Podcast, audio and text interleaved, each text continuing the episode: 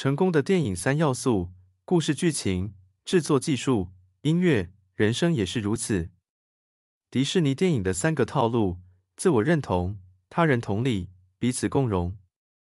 看迪士尼可以不要中文配音吗？你的反应老师都知道，但是欢迎收听听听好声音 Life Plus。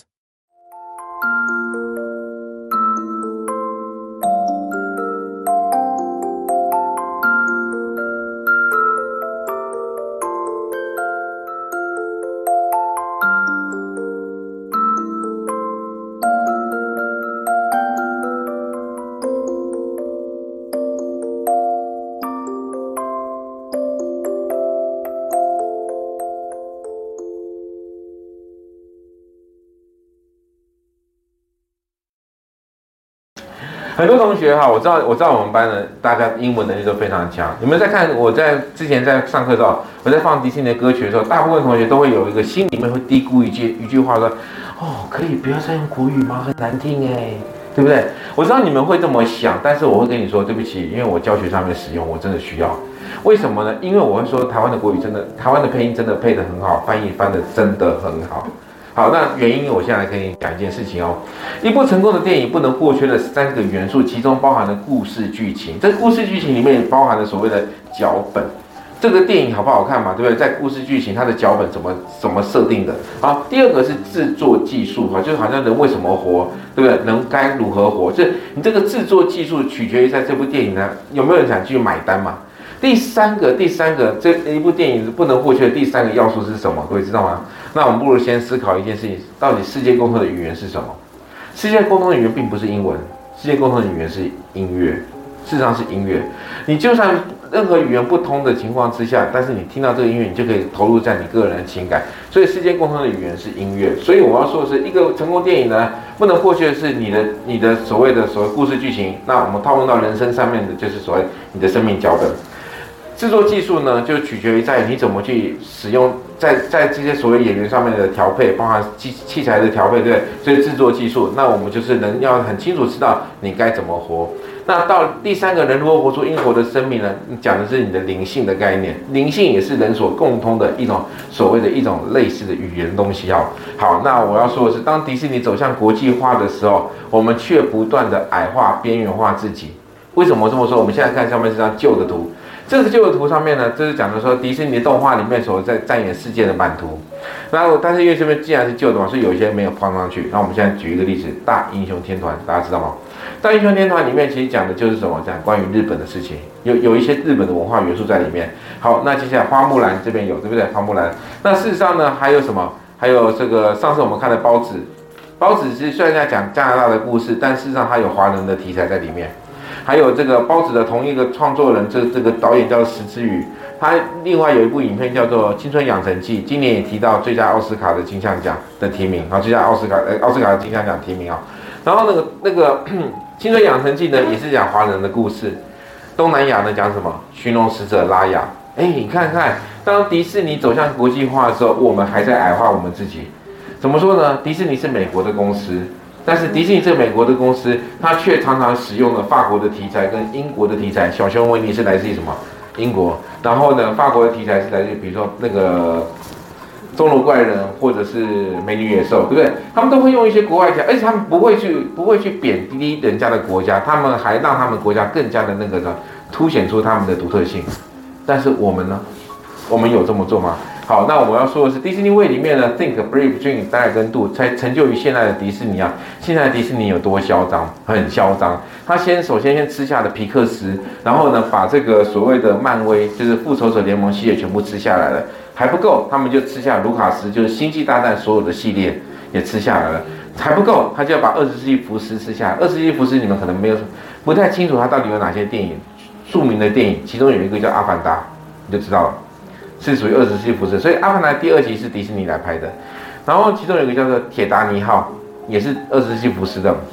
如果你还是没概念，我们讲华人地区好了。香港有一个影片，你可能就算你没看过，你也一定知道，叫做《赌神》，周润发演的。赌神现在属于迪属于迪士尼的。然后呢，周星驰演的有一部叫做《整人专家》，也是迪士尼的。你这样能够了解到他，他其实涵挂这个全世界，他就是期望的，就是他不是要壮大自己，他要更加的让我们这娱乐界能够更加的怎样拓展出这个版图哈。好，所以迪士尼成功，他的电影成功有三个要素，这三个要素也是我觉得我们需要学会的一个东西，叫做第一个自我认同，第二个他人同理，第三个彼此共荣。我举一个例子，比如说这个《玩具总动员一》里面。胡迪是巴那个那个谁？胡迪是安迪的这个心中的所最爱的玩具，对不对？但是呢，安迪的生日的时候，他妈妈买了一个新的玩具，叫做巴斯光年。所以胡迪开始觉得他自己好像已经要被取代了，他开始贬低自己的价值。所以在第一集里面，他会告诉你讲自我认同。胡迪在寻找他自我认同。第四集各位知道吗？插旗，插旗认为他是一个玩具，呃，对不起，他认为他是一个垃圾，他是一个垃圾。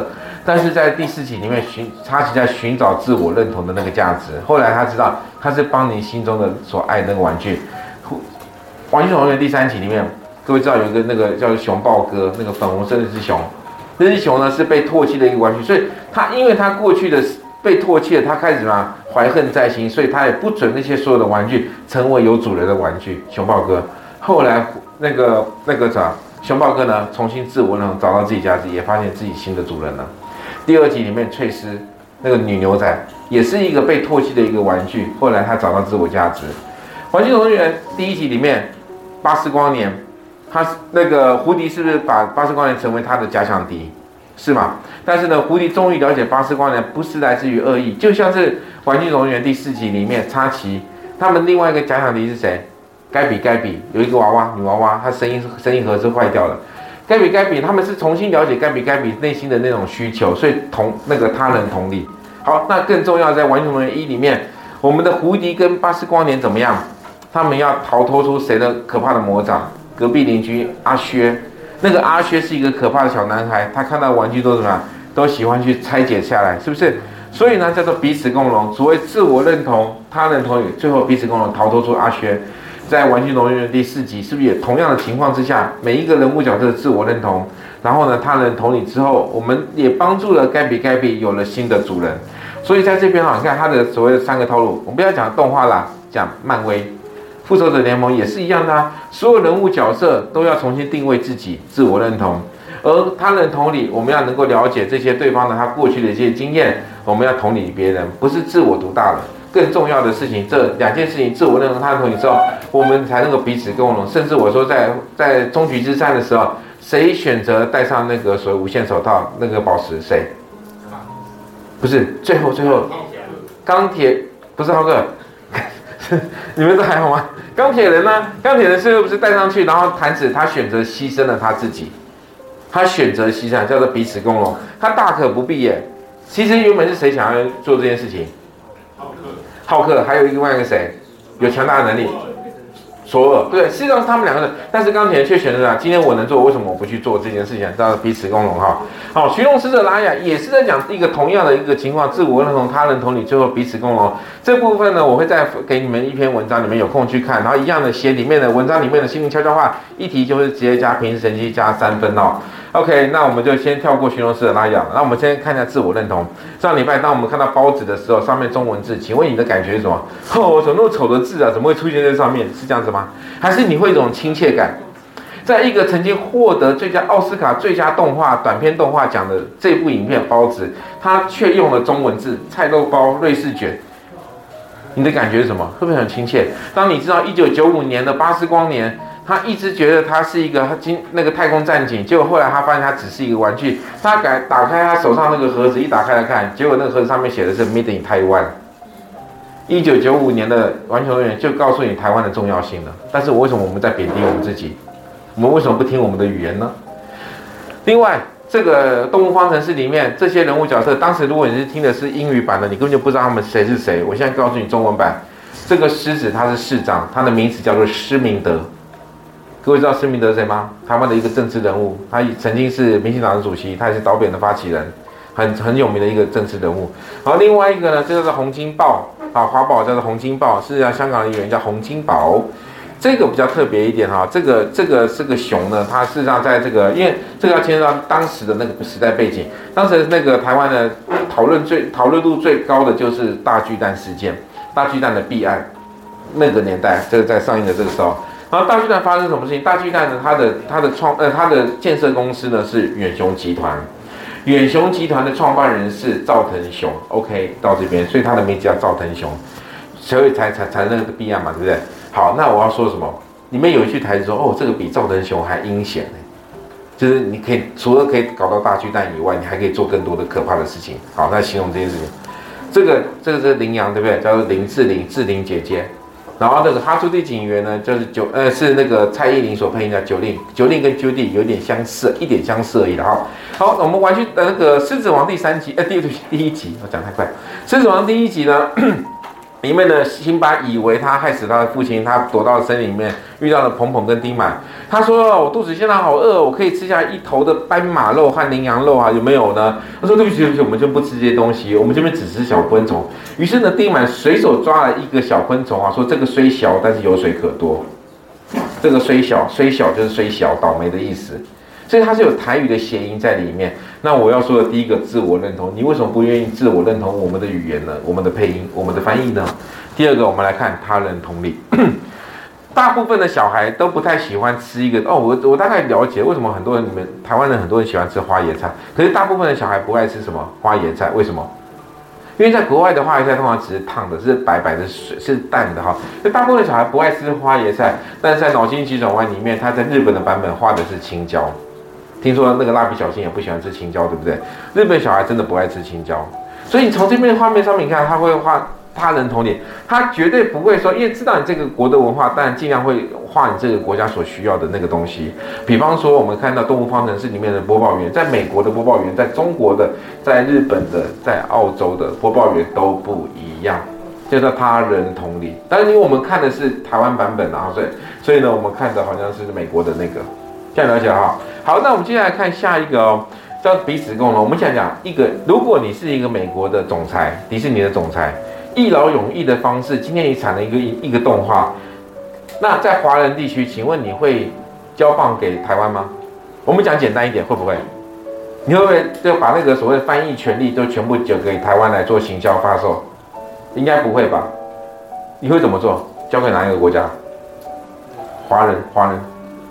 中国吧，因为中国人口总人口数十几亿嘛，对不对？我们不不会演的，所以如果你是一个美国迪士尼公司的总裁，你今天要做一个决定的时候，你要节省成本，你会不会把这个电影的所谓翻译权利，包含中文命名的权利交给中国？会，因为他们十几亿，他何必要需要交给香港跟所谓的台湾呢？好，何必呢？好，当然这就很重要了。我们再等待等待一下，我们的画面又停顿了一下。好好好，谢谢。对对对刚好，念这个。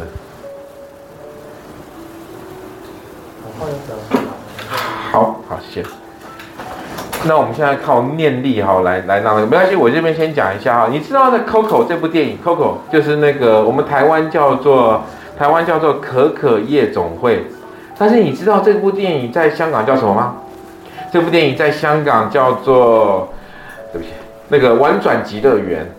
在中国叫做《寻梦环游记》这部电影哦，其实我刚刚说一劳永逸的方式，美国直接把这部电影交给中国，中国你们统一翻译就好了。就像是之前新冠疫苗 BNT 是授权给哪里？上海的复必泰 BNT 嘛，对不对？它是作为它是由亚太亚太地区由它来做经营行销嘛，管理是这样子的。所以一样的一劳永逸情况，美国迪士尼可以选择这么做，但是他不这么做，他却怎么样？彼此共荣，我们大家共创这个所有的商机，所以他把这个权利也让台湾、让香港继续来使用哈。那包含另外有一部影片叫做《Soul》，Soul 就是在台湾叫做《灵魂急转弯》，然后在香港叫做《灵魂奇遇记》，在中国叫做《心灵奇旅》。好，同样的这部电影，但是在不同的地区就会有不同的翻译跟不同的所谓的命名的方式。好，那我们接下来看说，我们应该像像孩子一样哈，用自己最平常的语言，好，最习惯的文化，最近人的这种思维方态那的形态来去思考，这就是我想说迪士尼这边电影它成功的重要三个套路，三个套路里面包含了自我认同、他人的同理，最后到彼此共荣。好，那接下来。